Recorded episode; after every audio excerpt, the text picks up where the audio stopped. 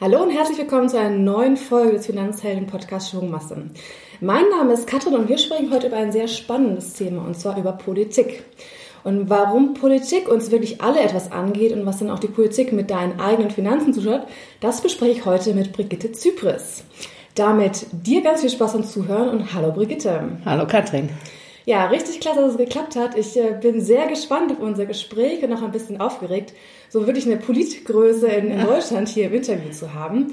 Aber vielleicht für alle, die sagen, okay, Brigitte Zypris, der Name sagt mir was, aber wer genau steckt denn dahinter? Magst du dich einmal kurz vorstellen? Mhm. Ja, ich bin ähm, vielen bekannt aus meiner Zeit als Justizministerin. Das ist allerdings für die jüngeren Zuhörerinnen äh, jetzt vielleicht schon ein bisschen lange her. Das war nämlich von 2002 bis 2009. Und äh, dann war ich noch von 2017 bis 2018 Bundeswirtschaftsministerin. Aber das war jetzt erstmal nur kurz, ein gutes Jahr. Und das haben dann vielleicht auch nicht so viele mitgekriegt. Also deswegen, meistens sind es die Menschen über 60, die mich auf der Straße erkennen. nee, aber so als erste Wirtschaftsministerin in Deutschland kennt man dich auf jeden Fall. Ja, na also gut, ich glaube nett, dass schon, du das dass auch so meine Generation, zumindest die Leute, die so ein bisschen Politik interessiert sind, das Ja. auf jeden Fall wissen. Ich habe es gerade schon gesagt, erste Frau als Wirtschaftsministerin in Deutschland. Wie war das denn für dich so, wirklich da die erste zu sein? Ich äh, sag ganz ehrlich, ich hatte das gar nicht so realisiert. Als mich Sigmar Gabriel fragte, ob ich das machen würde, habe ich nur kurz überlegt und dann getreu meinem Mot Motto, wenn du sowas angeboten kriegst, dann spring, gesagt, ja, na klar, das mache ich. Und äh, dass das so eine Bedeutung haben würde, auch für die Frauen, dass dann äh, das erste Mal eine Frau sitzt, das hatte ich mir in dem Moment ehrlicherweise nicht klar gemacht. Ähm, ich hatte da ehrlicherweise überhaupt nicht dran gedacht, dass ich da die Erste sein würde, sondern ich hatte einfach nur gedacht, wie ist das dann und was hast du für Themen und wie wird das dann und was kannst du noch machen und so. Aber so. Und das kam dann aber sehr schnell und ähm, da muss ich sagen, das habe ich dann auch sehr schnell ja gewendet. Äh, mit unserer Initiative Hashtag starke Frauen, starke Wirtschaft habe ich das Thema ja dann auch wirklich besetzt und das war, glaube ich, auch gut. Genau, du hast gerade die perfekte, den perfekten Startbegriff genannt, starke Frauen, starke Wirtschaft. Genau. Was hat es denn damit auf sich? Ja, unser Antritt war eben zu sagen, ähm, die Frauen müssen in der Wirtschaft stärker nach vorne gestellt werden, damit die Wirtschaft stärker wird. Also Warum? ja, weil äh, erstens in der digitalisierten Welt sind diverse aufgestellte Teams erfolgreicher und äh, noch immer noch viel zu wenig Unternehmen in Deutschland realisieren das und stellen demgemäß ihre Teams auf. Und dazu diesen diversen Teams gehören natürlich auch Frauen, aber auch ältere, jüngere Menschen mit unterschiedlichem sexuellen Hintergrund, aus unterschiedlichen Nationen, wie auch immer. Also da brauchen wir mehr Frauen und wir brauchen ansonsten auch mehr Frauen. Also Stichwort beispielsweise Programmiererinnen. Wenn es jetzt um künstliche Intelligenz geht, äh, dann müssen wir sehen, dass die Frauen damit programmieren, damit nicht die ganzen männlichen Vorurteile äh, reinkommen in die künstliche Intelligenz, in die Algorithmen und uns dann wiederum benachteiligen. Äh, Und viele andere Beispiele könnte ich da jetzt noch mehr nennen. Ich glaube, jeder Zuhörerin fällt da was zu ein. Auf jeden Fall. Und äh, deswegen ist es so wichtig, dass wir die Frauen in der Wirtschaft nach vorne bringen, damit die deutsche Wirtschaft als solche auch wieder besser dasteht. Glaubst du denn, dass wir da als Deutschland besonders Nachholbedarf haben im Gegensatz zu anderen Ländern oder wie ist so da dein Blick? Ja, ich glaube, dass in Deutschland nach wie vor die Tatsache, dass äh, Frauen Kinder bekommen und wegen der Kinder dann auch äh, phasenweise ähm, etwas reduziert arbeiten, äh, ein erheblicher Nachteil ist und dass das in anderen Ländern nicht so ein Problem ist. Und warum nicht? Ja, also meine persönliche Meinung ist ehrlich gesagt, dass das immer noch was mit dem Faschismus zu tun hat. Ich Okay. glaube, das sind äh, ganz lange Schatten, die uns da begleiten, aus einer Zeit, wo die Frauen hochgejubelt wurden mit dem Mutterkreuz und äh, mit möglichst viele Kinder bekommen. Ähm, das, ähm, glaube ich, ist immer noch so, dass das uns nachhängt. Äh, dieser Begriff Rabenmutter beispielsweise, den gibt es in keinem anderen Land, den gibt es nur in Deutschland.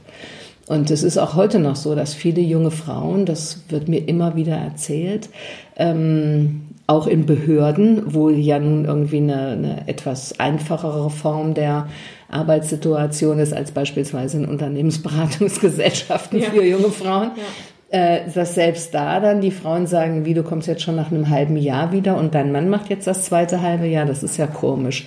Hast du nicht das Gefühl, du müsstest bei deinem Kind bleiben? Also sowas begegnet jungen Frauen dann heute tatsächlich noch in aufgeklärten Behörden. Das ist ähm, ja nicht nur in Behörden. Also ja, nicht nur in Behörden, aber das war jetzt gerade so, das ja. ähm, war gerade eine junge Dame, die mir das erzählt hatte. Ja, ja das ist schon richtig. Also mhm. ich muss sagen, ich finde das auch ja, ein bisschen bedenklich irgendwie. Ich denke mir auch irgendwie, du entscheidest dich auch als Paar für ein Kind und ähm, natürlich ist es irgendwie so die ersten Monate, je nachdem wie lang und ob man stillt, natürlich so, dass ähm, einfach das Kind die erste Bezugsperson ist, die Mutter.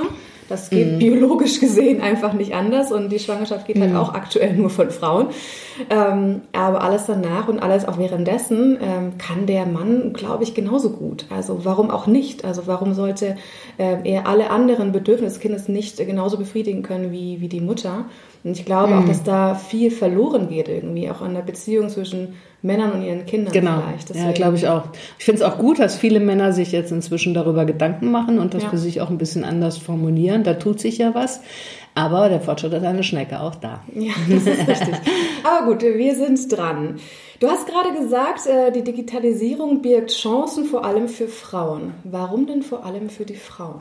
Man sagt ja gemeinhin, und äh, teilweise gibt es da auch Untersuchungen zu, dass Frauen äh, beweglicher sind, dass Frauen sich leichter auf unterschiedliche ähm, Gegebenheiten einstellen können, dass Frauen eher in der Lage sind, verschiedene Dinge gleichzeitig zu machen. Also wenn man nur daran denkt, dass es in der Regel halt eben doch immer noch die Frauen sind, die die Familie organisieren, dann muss ich halt im Kopf haben, was wird, was wird heute mit Kindern Kind A, mit Kind B, wann kommt der Mann nach Hause, äh, was muss ich mit äh, der Schwiegermutter noch organisieren und was muss ich hier machen? Und wie, was für ein Geschenk brauche ich für den Kindergeburtstag übermorgen ja. und alle diese Dinge äh, neben dem Job und den Fragen, die sich damit verbinden. Also Frauen sind da schon eher so ein bisschen beweglicher in allem.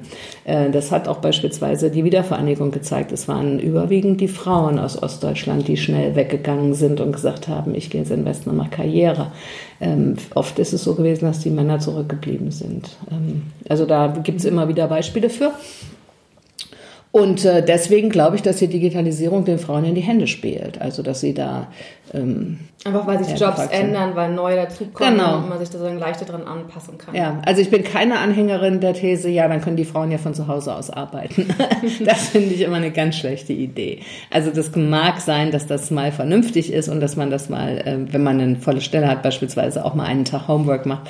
Das finde ich völlig in Ordnung. Aber so diese generelle Vorstellung, dann sollen die Frauen doch von zu Hause aus arbeiten, die finde ich nicht gut, weil ich finde, Arbeit ist mehr als nur Geld verdienen. Arbeit ist eben auch soziale Kontakte. Arbeit ist auch Bestätigung durch Kolleginnen und Kollegen und äh, vieles andere mehr. Äh, neue Anregungen kriegen. Und wenn ich dann immer nur wechsle zwischen Küche und äh, Arbeitsplatz und nie aus dem Haus rauskomme, finde ich das gruselig, die Vorstellung. Muss ich dir recht geben. Also ich sagen, ich bin der großer Fan von flexiblen Arbeitsmodellen. Das habe ich schon oft gesagt, aber genauso für Frauen wie auch für Männer. Ich glaube, genau. je flexibler wir werden, desto mehr Möglichkeiten bietet uns sowohl im, im beruflichen als auch im privaten Kontext. Ja. Das ganze Thema Wirtschaft hängt ja auch stark mit Startups mittlerweile zusammen. Und ich weiß, mhm. du hast ein Fable für Startups. Wie kommt das denn? Ähm, ja, das. Ich finde es immer faszinierend zu sehen, äh, was sich junge Leute für Gedanken machen, muss ich ganz ehrlich sagen. Äh, und äh, deswegen ist das halt bei der Startup-Szene gerade so und mir alles gerade so richtig. Äh, ich gucke gerne, was für Ideen da sind. Ich helfe gerne. Ich bin irgendwie im Schnitt eine Stunde am Tag damit beschäftigt, Menschen zu vernetzen und irgendwo Wege zu bereiten und Anregungen zu geben und zu sagen, überleg doch mal das und jenes und ich vernetze dich mal mit dem und vielleicht kommt da was bei raus und so. Und das ähm, macht mir Spaß und ähm, wenn ich damit äh, jungen Leuten helfen kann, ist es umso besser. Ja, du hast ja auch ein tolles Netzwerk, deswegen ist es natürlich großartig, ja, wenn du sagst, du willst das sozusagen weitergeben. Ja, ja. Perfekt. Ähm, kommen wir nochmal zurück diese Politik. Also, du hast eine sehr, sehr lange politische Laufbahn hinter dir. Ich habe mal so ein paar Stichpunkte raus, wo du schon alles irgendwie warst. Das ist ja wirklich sehr vielfältig. Also von Ministerium für Frauen, Arbeit und Soziales, du hast schon gesagt, das Justizressort, du warst im Wirtschaftsministerium ganz vorne dabei und noch viele weitere Punkte. Ich stelle mir das total schwierig vor, wenn man da thematisch sich ja immer wieder mhm. neu eindenken muss. Also man sieht es ja auch insgesamt so, dass öfters mal irgendwie Personen, ich weiß nicht, vom Gesundheitsressort zum Verteidigungsressort mhm. und dann wieder ins Außenministerium geschickt werden. Das sind doch eigentlich inhaltlich ganz andere Themen. Wie kann man sich denn da so flexibel aufstellen, dass man diese ja, Veränderungen in diesen Ressorts so gut wegstecken kann und auch einfach wirklich eine tolle Arbeit leisten kann? Mhm. Ja, man muss sich da natürlich einarbeiten. Das mhm. ist völlig klar. Das dauert einen Moment. Ähm, ich habe festgestellt, bei mir war es immer ungefähr so ein knappes Jahr bis ich alle Themen des Hauses wirklich äh, frei verhandeln konnte ähm, und so gut Bescheid wusste. Aber äh, manche Themen hat man ja sowieso schon ein bisschen drauf und andere, da muss man sich eben mal hinsetzen und muss mal, muss mal Vermerke lesen und lernen. So ist das. Mhm. Aber ähm, die eigentliche politische Arbeit ist ja die aus diesen ungefähr Meter bis anderthalb Meter hohen Aktenstapel, den man jeden Tag vorgelegt bekommt und wo man unterschreiben soll und was man zur Kenntnis nehmen soll, da die eine Akte rauszufischen, die eventuell anbrennen könnte oder wo es schwierig werden könnte. Und äh, das ist eine Fähigkeit, äh, die ist, glaube ich, jenseits äh, des Fachwissens. Da muss man dann einfach sagen, okay, das, hm, da sehe ich schon, da können sich die beschweren, da wird es mit denen kritisch und so weiter und so fort. Und ähm, das, glaube ich, kann man. Genauso wie es ja doch in der Wirtschaft auch so ist. Ich meine, es gibt ja auch den Coca-Cola-Manager, der anschließend Reifen verkauft. So ist es ja nicht. Da gibt es ja auch solche Wechsel zwischen richtig, ja. unterschiedlichen Fachfirmen. Fach, äh, ja, Top-Manager, die von ja Branche A in Land B ja. zu andere Branche C irgendwie wechseln. genau. Also insofern glaube ich, ist das auf so einer Management-Ebene, mhm. wie gesagt, da muss man eben so ein bisschen den Überblick haben, auch durchaus Sachkenntnis, aber eben so ein gewisses Fingerspitzengefühl, wo wird es kritisch. Und man hat ja vor allem auch in der Regel zumindest sehr gute Leute irgendwie dabei, die inhaltlich ja. ähm, vielleicht äh, vor allem am Anfang ein bisschen besser aufgestellt sind. Die Größe sollte man haben. Viele Leute neigen ja. ja dazu, sich Leute auszusuchen, die schlechter sind als sie selber. Das halte ich für einen ganz entscheidenden Fehler. Auf jeden Fall. Ich habe mir immer Leute ja. ausgesucht, die äh, mindestens genauso gut sind wie ich, wenn nicht besser. Ja, ich glaube, das ist total wichtig. Es gibt auch so einen schönen Spruch, den ich nicht mehr ganz genau herbekomme, aber so auf jeden Fall eine Aussage. Nur diejenigen, die wirklich erfolgreich sind, umgeben sich mit Leuten, die mindestens genauso gut oder besser mhm. sind, weil nur dann kommt man voran und nicht nur mhm. dann hat man sozusagen die Macht vielleicht, die man irgendwie für sich beanspruchen möchte, indem man mhm. sozusagen mehr weiß, aber man ist einfach nicht so erfolgreich, als wenn man sich mit genauso guten Leuten, wenn nicht besseren Leuten irgendwie ähm, umgibt. Ganz genau. Das ist richtig. Ähm, wie ist das denn so gewesen? Du hast, wie gesagt, lange, lange Jahre in der Politik gearbeitet, äh, Frauen in der Politik. Das ist ja auch immer noch irgendwie, auch Frauen in der Finanzbranche ein bisschen ähnlich, so ja mit Vorurteilen behaftet. Wie ist das dir denn in deiner Karriere passiert? Hast du es auch so wahrgenommen oder findest du es überhaupt nicht der Fall ist? Also das ist äh, zwei, zwei Schienen, zwei Ebenen. Äh, die eine Ebene ist die, ich habe, ähm, als ich angefangen habe zu arbeiten in den Anfang der 80er, ähm, da war es schon so, dass man darauf achtete, in der öffentlichen Verwaltung Frauen zu fördern. Ähm, und deswegen habe ich immer aus der Tatsache, dass ich eine Frau bin, auch ein gewisses Selbstbewusstsein gezogen, weil mhm. ich gedacht habe, naja gut, die suchen qualifizierte Leute und Frauen können die ja gar nicht schlecht finden. Die müssen ja sehen, dass sie ihre Frauenquote irgendwie kriegen. Also das kann ja nur positiv sein. Also das fand ich eigentlich eher gut, aber gleichwohl ist es natürlich so, dass das ähm, Old Boys Network und ähm, so bestimmte Männerrituale, ähm, wir setzen uns zusammen, rauchen eine Zigarre, trinken Rotwein, äh, dann doch auch immer noch funktionieren heutzutage. Und ähm, auch in den vergangenen äh, 30 Jahren, in denen oder 40 Jahren, in denen ich da gearbeitet habe. Glaubst du, das ist für dich nochmal einfach eine andere Position gewesen oder war es für dich wirklich noch mehr eine Herausforderung, wo du sagst, irgendwie, du musst noch mehr leisten, noch besser sein, noch präsenter sein? Oder ist es eher einfach so, ja, es gibt halt einfach unterschiedliche Typen auch an Menschen, egal ob jetzt auch Mann oder Frau, sondern man ist halt unterschiedlich und man arrangiert sich dann damit? Oder wie war das bei dir? Nein, äh, letzteres mhm. würde ich schon sagen. Also ich war nie diejenige, die gesagt hat, ich muss da jetzt immer und überall dabei sein. Ähm, weil also da haben andere sehr viel mehr Sitzfleisch als ich. Ich bin eigentlich äh, dafür bekannt, dass ich immer relativ früh nach Hause gehe. Warum auch nicht? Privatleben ist wichtig. genau. Und äh, das langt ja dann meistens aus. Es geht ja dann meistens nur noch ums Schwadronieren und das liegt mir nicht so. Ähm, das ist also die ja. Frage irgendwie, wo werden die großen ja. Deals sozusagen abgeschlossen? Ja, da muss man natürlich aufpassen, das ist schon richtig. Ja. Äh, da muss man schon gucken, dass dann, dann nicht Deals gegen einen gemacht werden, wenn man nicht mehr dabei ist. Das mhm. ist völlig klar. So, jetzt warst du bis 2018 in der Politik, richtig? Mhm. Und das heißt auch eine lange Zeit, äh, als Angela Merkel Bundeskanzlerin ist. So als mhm. erste Frau ja wirklich sozusagen ganz an der Spitze von Deutschland. Findest du, es hat sich seitdem etwas geändert? Wir sagen, die Frau an der Spitze von Deutschland irgendwie vielleicht auch anders agiert als ein Mann oder gibt es da für dich keine Unterschiede? Nein, um ehrlich zu sein, da gibt es für mich keinen Unterschied. Ich glaube, es ist eine Charakterfrage. Ich bin ja in der Regel, werde ich gefragt, wo ist der Unterschied zwischen Schröder und Merkel? Und natürlich ist Schröder ein völlig anderer Typ gewesen, eher so einer, der durchentscheidet und sagt, so wird das jetzt gemacht und da diskutieren wir gar nicht lange und ich äh, weiß schon, wie es geht. Ähm, während die Merkel ja eher diskursiv ist und ähm, eher so lenkend äh, entscheidet. Ähm, aber ich glaube, das hat nichts mit Mann oder Frau zu tun, sondern das ist einfach eine Frage, wie sind die Leute von ihrer Art her. Ähm, ich habe immer Frank Steinmeier genannt als Beispiel. Das ist auch jemand, der sehr gut zuhört und der auch nicht so ein Basta-Typ ist und trotzdem ein sehr erfolgreicher Minister war. Also das geht auch bei Männern, will ich damit sagen. okay. Also eher wirklich wieder Charaktereigenschaft, was du vorhin auch im Prinzip meinst. Ja, also genau. Klassische Frau macht das, Mann macht das und es gibt ganz typische Eigenschaften, die auch in der Politik sind. Äh, siehst du also eher nicht, nicht so, so, ganz. Mhm. Okay. Ist ja auch gut. Also ich meine, es ist schön, wenn das irgendwie wirklich so ist. Und natürlich, jeder ist vom Typ Mensch her einfach anders. Und wenn man da nicht so reduziert wird auf das Geschlecht, das ist, finde ich, mhm. ja eine, eine, tolle Sache. Ein ganz tolles Thema, auf das ich, also ich gespannt bin auf deine Meinung. Ähm, als du in dem Justizministerium warst, hast du 2008 das Gesetz, also ist 2008 an den Start gegangen, die Reform für das Unterhaltsgesetz, für das du maßgeblich verantwortlich mhm. warst. Magst du einmal kurz sagen, wo, was es sich da so mit auf sich hatte? Hm. Ähm, in der damaligen Zeit war es so, dass sich sehr viele Menschen darüber beschwert haben, dass äh, Männer zu viel Unterhalt zahlen müssen und dadurch nicht mehr in der Lage sind, ihre neue zweite Familie vernünftig zu ernähren. Also beim, es sind viele Frauen bei uns vorstellig geworden, die gesagt haben, ich muss direkt nach dem Mutterschutz arbeiten gehen, weil mein Mann irgendwie nur noch 1200 Euro hat und damit kommen wir nicht klar. Ähm, und das alles, weil so viel äh, Unterhalt gezahlt werden muss an die frühere Ehefrau, die aber inzwischen mindestens mal pubertäre Kinder hat. Ähm, aber gleichwohl nicht arbeiten geht. Und dann haben wir gesagt, naja, das ist eigentlich eine schwierige Situation für die Kinder auch, weil man will natürlich eigentlich nicht, dass ein Kind ähm, mit acht Wochen in die Fremdbetreuung kommt und kann verstehen, dass die Mutter sagt, oder auch der Vater möchte ich mal ein bisschen noch zu Hause haben. Äh, und dann haben wir gesagt, wir sollten doch besser die Unterhaltszahlungen an die Kinder knüpfen und nicht an die Erwachsenen.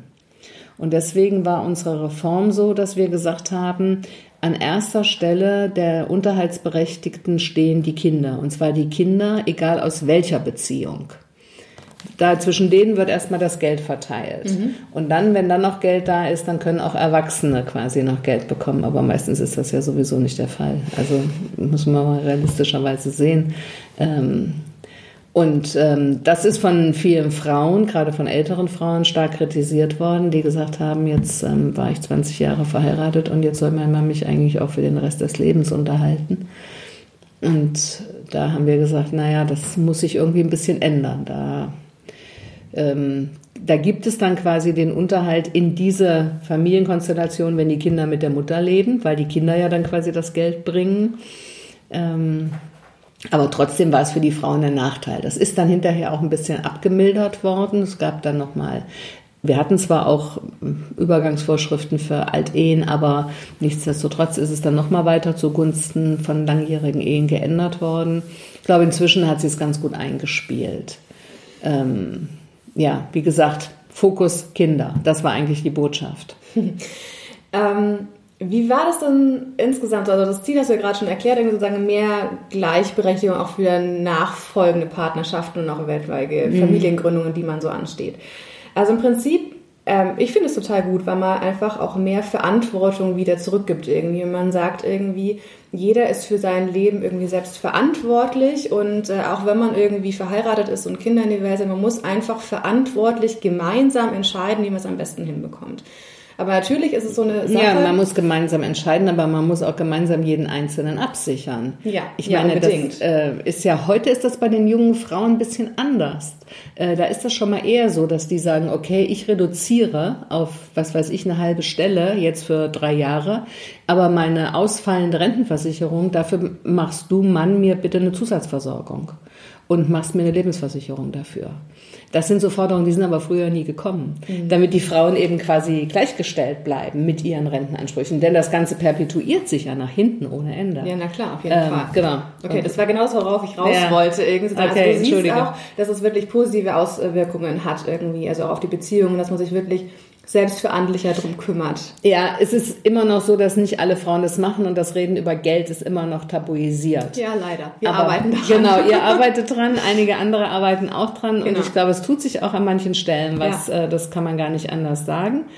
Äh, aber trotzdem, man kann immer nur wieder dazu auffordern und sagen, habt keine Scheu.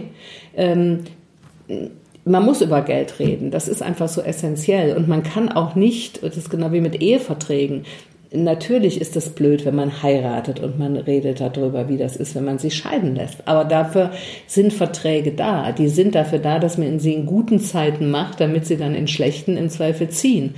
Und wenn sie eben nicht ziehen, weil man bis an sein Lebensende zusammen glücklich bleibt, dann ist es ja umso besser. Das ist ja wie eine Versicherung. Also genau. ich schließe ja auch, genau, wenn ich eine Immobilie kaufe und fünf Kinder habe, wahrscheinlich auch eine Lebensversicherung ab, eine Risikolebensversicherung. Natürlich hoffe ich, dass ich sie nie einlösen muss. Weil natürlich Ganz ist genau. der Plan, irgendwie so lange wie möglich gesund und glücklich zu leben. Und dann, ja, aber ich meine, ich kenne einen Fall im privaten Umfeld, da war das so, das war von einem Tag auf den anderen war der Hauptverdiener einfach nicht mehr am Leben und da waren alle Gott froh drum, dass mhm. es eben diese Risikolebensversicherung gab und nicht noch zusätzlich zu den gesamten emotionalen Problemen, Ganz genau. das ähm, Haus komplett zur Frage stand und einfach zur Frage stand, wo können wir überhaupt noch wohnen? Ja, also das ist, ganz genau. glaube ich, wirklich essentiell wichtig, mhm. dass wir da viel tun. Also ich muss dir total recht geben, auch irgendwie bei dem Gesetz, ähm, diesem Unterhaltsgesetz. Ich finde das wirklich gut, dass da ähm, das geändert worden ist. Ich glaube, es wird dadurch fairer fairer für die auch die Beziehungen, die danach geführt werden. Und ich gebe dir auch beim Ehevertrag recht. Natürlich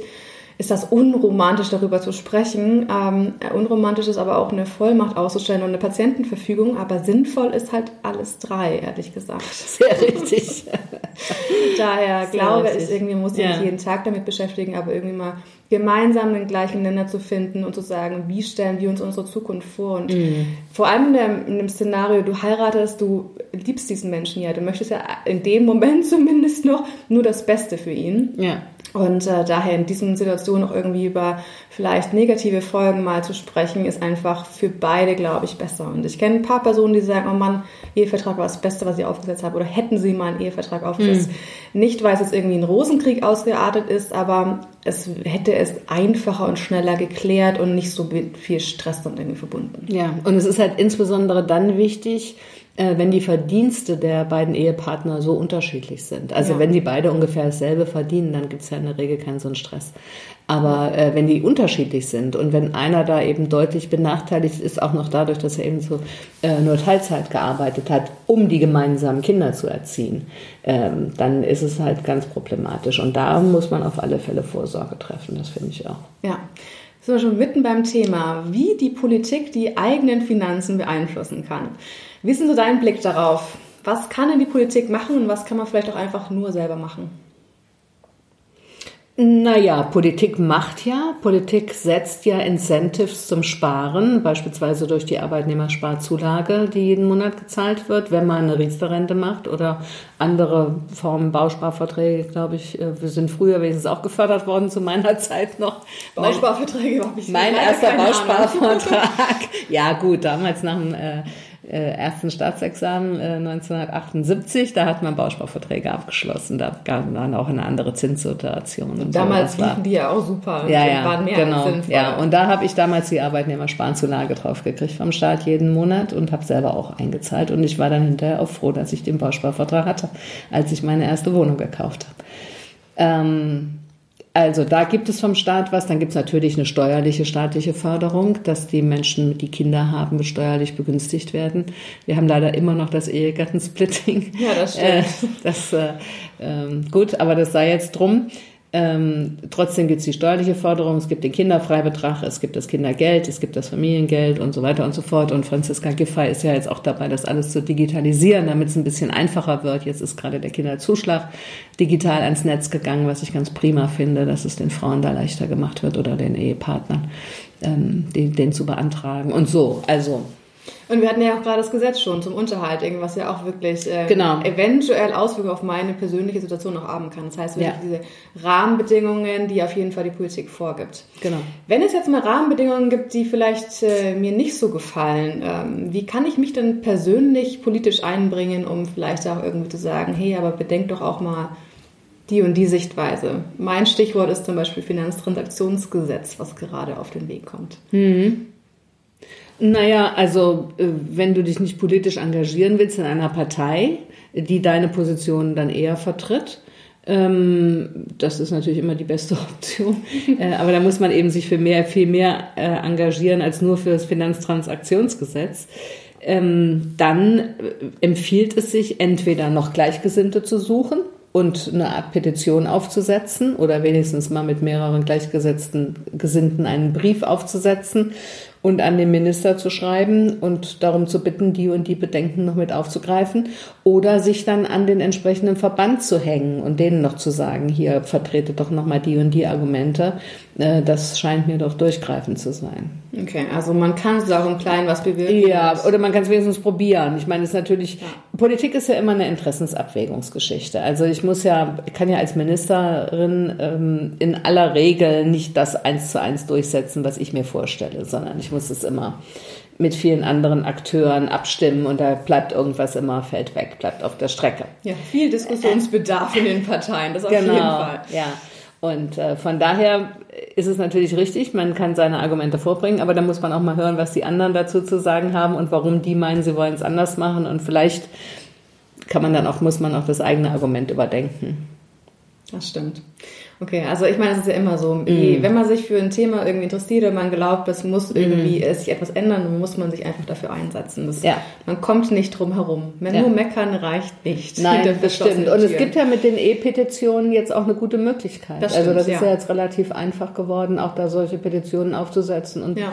Gleichgesinnte zu sammeln. Genau, über Social Media irgendwie Kampagnen zu starten. Man liest da ja so viele irgendwie, stimmt jetzt ab für oder gegen, wie auch immer. Genau. Das ist ja wirklich mm. toll, was man da mittlerweile auch wirklich so als Einzelperson irgendwie an, an Einfluss nehmen ja, kann. und wenn man eine hinreichende Anzahl von Leuten zusammenbringt, dann muss sich ja der Bundestag, also der Ausschuss wenigstens auch damit befassen. Also von daher. Ja. Hm. Kommen wir noch zum weiteren Thema Finanzen und äh, was vielleicht auch ein bisschen mit Politik zu tun hat, ist das ganze Thema Renten und die mm, Angst vor natürlich. der Altersarmut. Mm. Weil viele Deutsche, es gibt ja so viele Studien, irgendwie treibt das Thema Altersarmut um. Und ähm, auch wir mit den Finanzhelden sagen immer irgendwie, also die aktuelle gesetzliche Rente wird für, also mich zumindest, auf jeden Fall nicht reichen. Keine Chance irgendwie. Also ich ähm, wenn sich da nichts ändert, ähm, ist das natürlich ein bisschen schwierig, wie sich das so irgendwie weiterentwickelt. Und auch wenn man so die Durchschnittszahlen anguckt. Ich habe vor kurzem eine Themenwoche zum Thema Rente gemacht und wenn da das Durchschnittsrentengeld für eine Frau rund 900 Euro im Monat beträgt brutto, dann finde ich das schon relativ erschreckende Zahlen.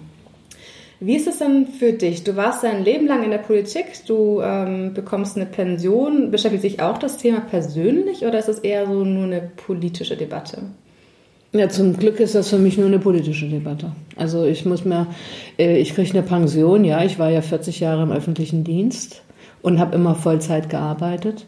Ähm, und ich habe auch noch eine Rente von 330 Euro aus meiner so, Zeit, als ja. ich als Angestellte gearbeitet habe, bevor mhm. ich Beamtin wurde.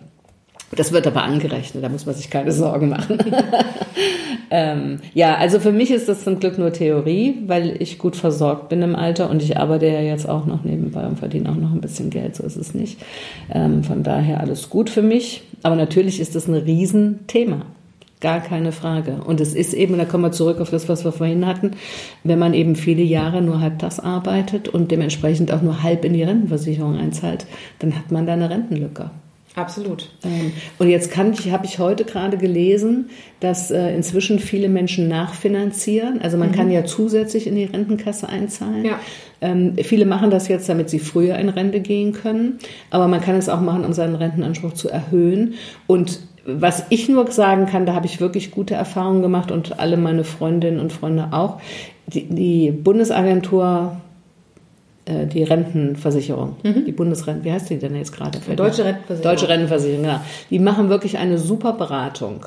Mhm. Äh, man kann sich da einen Termin holen und dann wird man da wirklich gut beraten. Und das kann ich einfach nur jeder und jedem empfehlen. Geht dahin, lasst euch beraten, fragt die, was passiert, wenn ich jeden Monat noch mhm. 100 Euro einzahle, jeden Monat noch 150 Euro einzahle oder ich habe hier eine kleine Erbschaft gemacht. Macht es Sinn, dass ich jetzt noch 10.000 Euro, kann ich das überhaupt auf einmal 10.000 Euro einzahle? Und was hat es denn für Auswirkungen? Oder lege ich das lieber in Aktien an und äh, nehme es dann so dazu. Ja.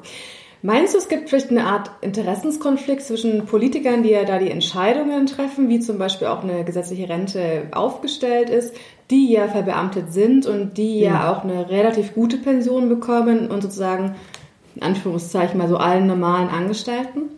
Ja, äh, das ist sicherlich so. Wir treten ja als Sozialdemokraten schon lange dafür ein, dass es da einheitliche Regeln gibt, ähm, dass das äh, also für alle gleich geregelt wird. Das war politisch bis jetzt nicht durchsetzbar. Äh, insofern ist es jetzt nach wie vor so, wie es äh, schon immer gewesen ist im Nachkriegsdeutschland. Und ähm, ja, man müsste es aber, glaube ich, ändern. Man müsste schon alles gleich machen. Wäre gerechter. Ja, mal gucken, was die nächsten Jahre so auf uns zukommt. Aber du hast gerade noch ein anderes Thema angesprochen, Aktienanlage. Investierst du denn mhm. selber an der Börse? Ja, also ich habe ähm, ganz am Anfang habe ich mich mal bei einer Bank beraten lassen und habe mir von denen so einen Fonds aufschwätzen lassen. Das war eine Pleite und da war ich ehrlich gesagt ziemlich sauer. Ähm, und seitdem gehe ich zu keinen Banken mehr. Wie machst du es dann? So, dann macht das alles online. Ähm, und alles selber. Und alles selber. Genau. Ich investiere einfach in bestimmte Firmen, von denen ich glaube, dass sie Potenzial haben. Mhm. Und ähm, ich sag mal, bis jetzt ist mein Portfolio auch gut. ja, wunderbar soll das ja auch sein. Das heißt, ja. du machst wirklich Einzelaktieninvestment ja. und sagst irgendwie, die Firma überzeugt mich total und äh, deswegen steige ich da ein. Ja. Hast du da Kriterien, die du so immer ganz klar heranziehst? Also folgst du irgendeiner der Strategien? Es gibt ja so ein paar nee. große Aktienstrategien, hast du einfach für dich selber deine Strategie entwickelt, welche ja. Punkte du am besten findest bei einem Unternehmen. Letzteres. Also ich habe irgendwie so eine Mischung zwischen äh, großen etablierten Unternehmen wie Allianz beispielsweise und Telekom, die eben auch gute Dividenden zahlen, mhm. weil man da schon allein über die Dividende, ja selbst wenn der Kurs nicht so steigt, ja. äh, schon ein bisschen was rauskriegt. Und dann habe ich aber auch in ein paar Unternehmen investiert, die ähm, Zukunft, also so ein Zukunftsmarkt sind. Mhm. Also was weiß ich, äh, beispielsweise so ähm, ähm, äh, Beyond Meat Ah ja, äh, das alte Beyond Meat. genau. Und das ist auch bis jetzt ganz gut gelaufen. Ja. Und, also ein großer Mix. Oder, oder ja, genau. Mhm. Aber so immer gerade so, wenn ich irgendwas lese und denke, ach, das klingt irgendwie vernünftig, kostet mal ein paar Aktien und so. Jetzt mhm. habe ich mir aber gesagt, so jetzt bleibt das Depot mal so, wie es ist. Jetzt kaufe ich mal keine. Jetzt warte ich mal ab. Ja, aber ist ja auch toll. Ich meine, äh, ich glaube, uns allen, egal wie wir irgendwie sonst aufgestellt sind, ist es einfach Einmal ist es eine spannende Sache. Also ja, ich finde ja wirklich, find da passiert richtig viel. Und auch, was du ja vorhin erzählt hast, dass du dich sehr für das ganze Thema Unternehmertum, Wirtschaft, Startups, da auch irgendwie viele Leute vernetzt und förderst. Das ist doch eigentlich nur ja, schlüssig, dass du auch sagst, du gehst irgendwie an die Börse und investierst da in die Unternehmen, an die du glaubst. Mhm. Du hast gerade schon gesagt, du hast dich äh, aus der aktiven Politik zurückgezogen. Warum denn? Weil du hast ja so viel Leidenschaft, so, so viele Jahre da reingesteckt. Ja. Wie kann man denn da sagen, okay, nee, jetzt reicht's? Oder aus welchem Grund sagt man vielleicht, das ist jetzt okay? Ähm, du, ich war einfach 65. Also äh, und habe dann gedacht, wenn ich jetzt nochmal antrete, dann nochmal vier Jahre, man muss ja immer für eine Vierjahresperiode sich verpflichten ähm, dann wäre mir das ehrlich gesagt ein bisschen lang. Und dieses Politikerleben ist ja durchaus auch anstrengend. Also wenn, wenn man Minister ist und Abgeordneter, dann hat man wirklich gut zu tun. Man ist fast jedes Wochenende unterwegs äh, und in der Woche auch jeden Tag von morgens um acht bis abends um, na, meistens war ich so gegen zehn zu Hause. Ähm, und das ist dann irgendwie, ist dann mal gut, habe ich gedacht. Und man muss ja auch meinen jungen Leuten eine Chance geben. Ich hatte auch eine sehr gute Nachfolgerin im, im Wahlkreis. Äh, das hat sicherlich auch eine Rolle gespielt, dass ich gedacht habe, die kann das schaffen, äh, die ist gut, die wollte das auch gerne. Und dann muss man auch mal sagen, jetzt ist gut. Es gibt ja diesen bekannten Spruch in Deutschland, wenn es am schönsten ist, soll man gehen. Und ich glaube, das könnten noch ein paar mehr Politiker beherzigen. ja, stimmt. Aber ich finde es auch wirklich toll, einfach zu sagen, okay, ich habe irgendwie wirklich eine tolle Karriere gemacht. Ich habe so viel erreicht mhm. irgendwie. Und dann kann man auch einfach sagen, okay, vielleicht dieses ganz aktive politische Geschehen kann man auch hinter sich lassen.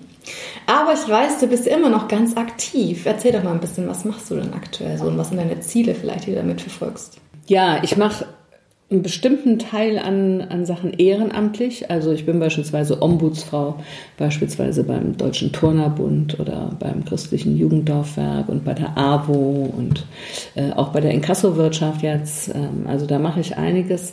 Ähm, also aus meiner Vortätigkeit als äh, Justizministerin und ich habe ja dann in den Oppositionsjahren von ähm, 9 bis 13 habe ich auch noch eine Ausbildung zur Mediatorin gemacht. Mhm. Ähm, und das nützt einem da natürlich auch.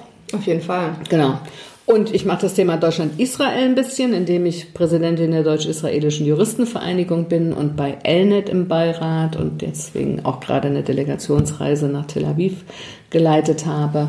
Und ähm, ich bin in der Startup-Szene aktiv, das hast du vorhin schon erwähnt. Äh, genau. ich äh, treffe junge Startups, äh, insbesondere gerne welche mit Frauen, äh, unterstütze sie, gebe ihnen Rat. Ähm, ja, teilweise habe ich auch investiert inzwischen und arbeite mit denen etwas mehr zusammen. Und das sind äh, solche, die ähm, Social Entrepreneure sind, also soziale mhm. Ideen haben, wie nebenan.de beispielsweise mhm. oder Better Place. Ähm, ja, und, eine tolle Organisation. Ja, finde ich auch. Ja. Genau. Und ähm, aber auch andere. Ich bin auch in eins, äh, ein äh, Startup aus der Luft- und Raumfahrt investiert, äh, die ich damals als Koordinatorin für Luft- und Raumfahrt äh, quasi ermuntert habe, überhaupt zu gründen. Und Toll. jetzt, jetzt äh, ja, helfe ich denen so ein bisschen. Klingt wahnsinnig vielfältig ja, ja, und langweilig auf jeden Strauß. Fall nicht. Nein, nein, ich langweile mich nicht, ist nicht mein Thema.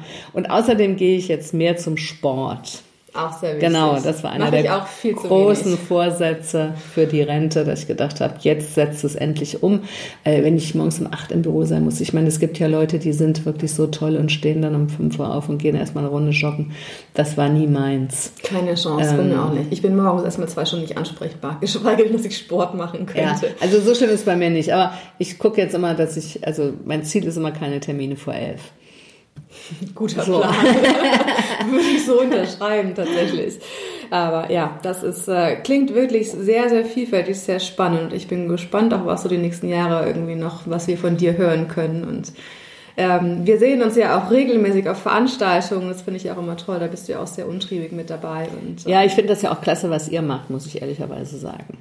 Danke. Also ja, nee, wirklich. Also dieses Thema, Frauen zu ermuntern, sich mit ihren Finanzen zu beschäftigen, das ist so wichtig, weil da eben immer noch so ein Defizit ist. Und ihr wart damit die Ersten, die das gemacht haben. Und ich finde auch, ihr macht das äh, gut. Ich habe eine Zeit lang gebraucht, um zu merken, dass ihr von der Comdirect seid.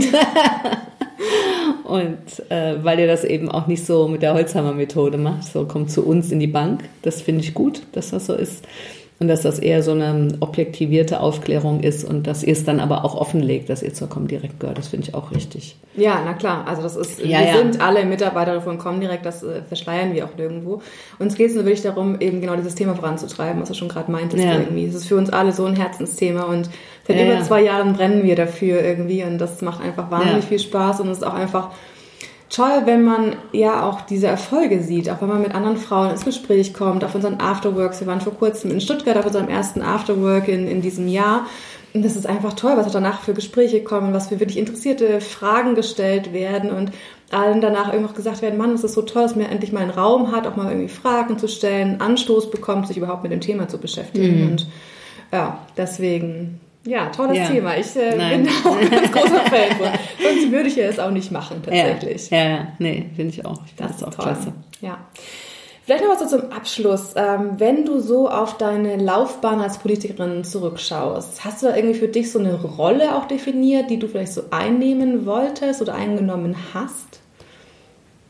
Oder sagst du, du hast immer versucht, irgendwie sozusagen das Thema bestmöglich voranzutreiben? Genau, das ist, glaube ich, die beste Voraussetzung dafür, um Karriere zu machen. Wenn man immer auf der Position, auf der man ist, versucht, das Beste zu machen und ähm, deutlich zu machen, dass man im Zweifel auch mehr könnte. Ja, okay, ja, muss ich vollkommen recht geben. Ja. Hast du irgendwie eins, wo du sagst, es ist dein größter Erfolg gewesen? Ich meine, es waren jetzt viele, hm. viele Jahre in der Politik und äh, gab es aber so irgendwie so ein, zwei Highlights mit dabei, wo du sagst, das ist dir auch nachhaltig sehr in Erinnerung geblieben?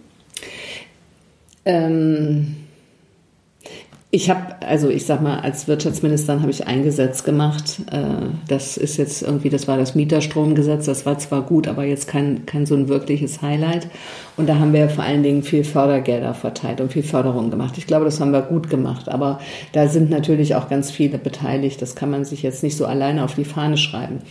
Ähm, im, im, Justizministerium war das anders. Da haben wir doch schon viel, oder da habe ich schon viele Initiativen angestoßen, also beispielsweise, dass das Stalking ins Strafgesetzbuch aufgenommen wird. Sehr wichtig. Äh, genau ähm, oder die Patientenverfügung ins bürgerliche mhm. Gesetzbuch aufgenommen wird. Das war auch eine sehr wichtige Debatte damals und ich glaube, das ist uns auch ganz gut geglückt und das hat auch ähm, viel dazu beigetragen, dass die Patientenverfügung jetzt irgendwie stärker bekannt ist und gemacht wird. Und dann ist es eine Geschichte neben dem Unterhaltsrecht, was du schon genannt hast, im Familienrecht. Ähm, die öffentlich wirksam gar nicht so sehr war, weil sie zu kompliziert ist, aber die, glaube ich, wenigstens den, oder objektiv den Frauen sehr viel gebracht hat. Das ist nämlich die Tatsache, dass man den Versorgungsausgleich gleich bei der Scheidung teilt und die Frauen jetzt eigenständige Konten kriegen und direkt einen eigenen dinglichen Anspruch gegen den Versicherungsträger haben. Früher war das immer so, dass die Frauen sich dann an ihren Mann wenden, ihren geschiedenen Mann wenden mussten, wenn die Rentenzeit kam. Und ich meine, wenn man dann 25 oder 30 Jahre geschieden ist, äh, dann weiß man, äh, optimal, wissen, ja. wissen manche gar nicht mehr, wo der überhaupt lebt oder was überhaupt mit dem ist oder so. Und das fand ich immer schlecht. Und außerdem durch das Umrechnen ging immer viel Geld verloren. Ähm, und da habe ich gesagt, das muss anders gehen. Das muss so gehen, dass das für die Frauen besser ist. Und das konnte ich in der Tat aber nur durchsetzen, weil ich zwei Legislaturperioden Ministerin war, denn das war eine sehr vertrackte Geschichte und das war ganz kompliziert und ähm, im Ministerium sind sie erst daran gescheitert und es wurde nichts und dann habe ich aber gesagt, und dann kamen sie an und haben gesagt, es wird nichts, die machen das nicht mit und wir kriegen das nicht hin und dann habe ich gesagt, das gibt es überhaupt nicht, es muss was werden. Und, dann, und es ist ja auch was geworden. Ja, genau und es ist dann auch was geworden. Und das, glaube ich, nützt wirklich, weil es einfach gerechter ist, gleich bei der Scheidung zu sagen, so, du hast einen Anspruch von 100 Euro, du Mann, und künftig hast du eben nur noch einen Anspruch von 50 Euro und die anderen 50 Euro, da kriegt deine Frau ein Konto für und die kann sich dann auch gegen den ehemaligen Arbeitgeber wenden oder den Arbeitgeber des Mannes wenden und kriegt dann von dem das Geld, wenn es soweit ist. Denn ich meine ganz ehrlich, es ist einem ja völlig egal, ob man nur eine Überweisung kriegt in der Rente oder ob man fünf Überweisungen kriegt, Hauptsache das Geld kommt. Ja, absolut. Na? Und Hauptsache ist dann auch irgendwann durch. Ich meine, ich glaube, ja. Scheidung ist immer ein unfassbar emotionales Thema und ich glaube, man ist auch froh, wenn dann einfach alles mal durch ist und ja. Geregelt ist und man nicht noch irgendwie tausend Sachen permanent zu erledigen hat die ganzen weiteren Jahre. Genau, und wenn man später dann eben auch dann sagen kann, gut, ich, der soll glücklich werden, ich werde glücklich und ja. gut ist und wir haben dann aber auch nichts mehr. Ne? Ja. ja, also das glaube ich, das war, das empfinde ich schon als Erfolg. ja, auf jeden Fall. Ich glaube, ja. du hast äh, wirklich, äh, wie gesagt, eine tolle Karriere und viele, viele Erfolge vorzuweisen. Gibt es denn irgendwie einen Tipp, den du vor allem Frauen mitgeben möchtest, die sagen, äh, Politik finden sie interessant, würden sich gerne mehr einbringen?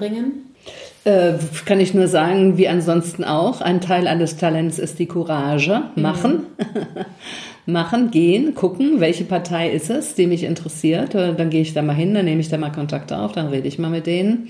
Ähm, entweder so oder eben, wenn, ich meine, wenn man sich punktuell engagiert, dann ist es ja auch, wenn man so will, ein politisches Engagement. Es ist ja auch ein politisches Engagement zu sagen, ich bin für alternativen Energien oder ich bin dafür, dass in meiner Stadt mehr Kindergärten gebaut werden oder das, hm, das kann man ja auch alles machen. Also man muss dann nicht immer gleich in die große Politik gehen, sondern man kann auch sagen, ähm, ich äh, engagiere mich jetzt hier mal für ein konkretes Thema und gebe da mal meine Energie rein. Für viele Leute ist das ähm, adäquater, sage ich mal, äh, weil es das ist, was ihnen auf den Nägeln brennt und die interessieren sich dann nicht so sehr für die Rentenformel, äh, sondern eben für den Kindergarten. Äh, und das ist ja auch in Ordnung. Ja, absolut. Ja. Also Hauptsache machen. Überhaupt gar keine, ja. genau, Hauptsache machen. Immer für die eigenen Interessen eintreten. Das Gute gilt Idee. bei der Politik, das gilt aber auch am Arbeitsplatz und das gilt auch in der Beziehung. Ja, das ist, muss ich dir vollkommen recht ja. geben. Vielleicht eine letzte Frage. Was wünschst du dir noch für die Zukunft? Ich wünsche mir, dass wir wieder besser miteinander umgehen. dass diese Hassgesellschaft wieder weniger wird und äh, dass wir kriegsfrei bleiben bei diesen ganzen Kriegszündeleien in der Welt ist man ja manchmal etwas besorgt, ob das alles so gut geht. Und ich muss schon sagen, also ich habe ja ein extrem glückliches Leben gehabt. Ähm, 70 Jahre ohne Krieg jetzt in Deutschland und davon habe ich eben jetzt äh, 66 gelebt und das ist schon extrem privilegiert und gut und ich würde mir sehr, sehr wünschen, dass das bis zum Ende meines Lebens und auch darüber hinaus so bleibt. Ja, das wünsche ich mir auf jeden ja. Fall auch. Damit äh, herzlichen Dank für das Gespräch. Viele, viele interessante Punkte. Ich hoffe, auch dir als Zuhörerin hat es äh, viel Spaß gemacht und hast einiges mitnehmen können. Damit herzlichen Dank nochmal an dich, Brigitte, und tschüss. Danke fürs Kommen, Katrin.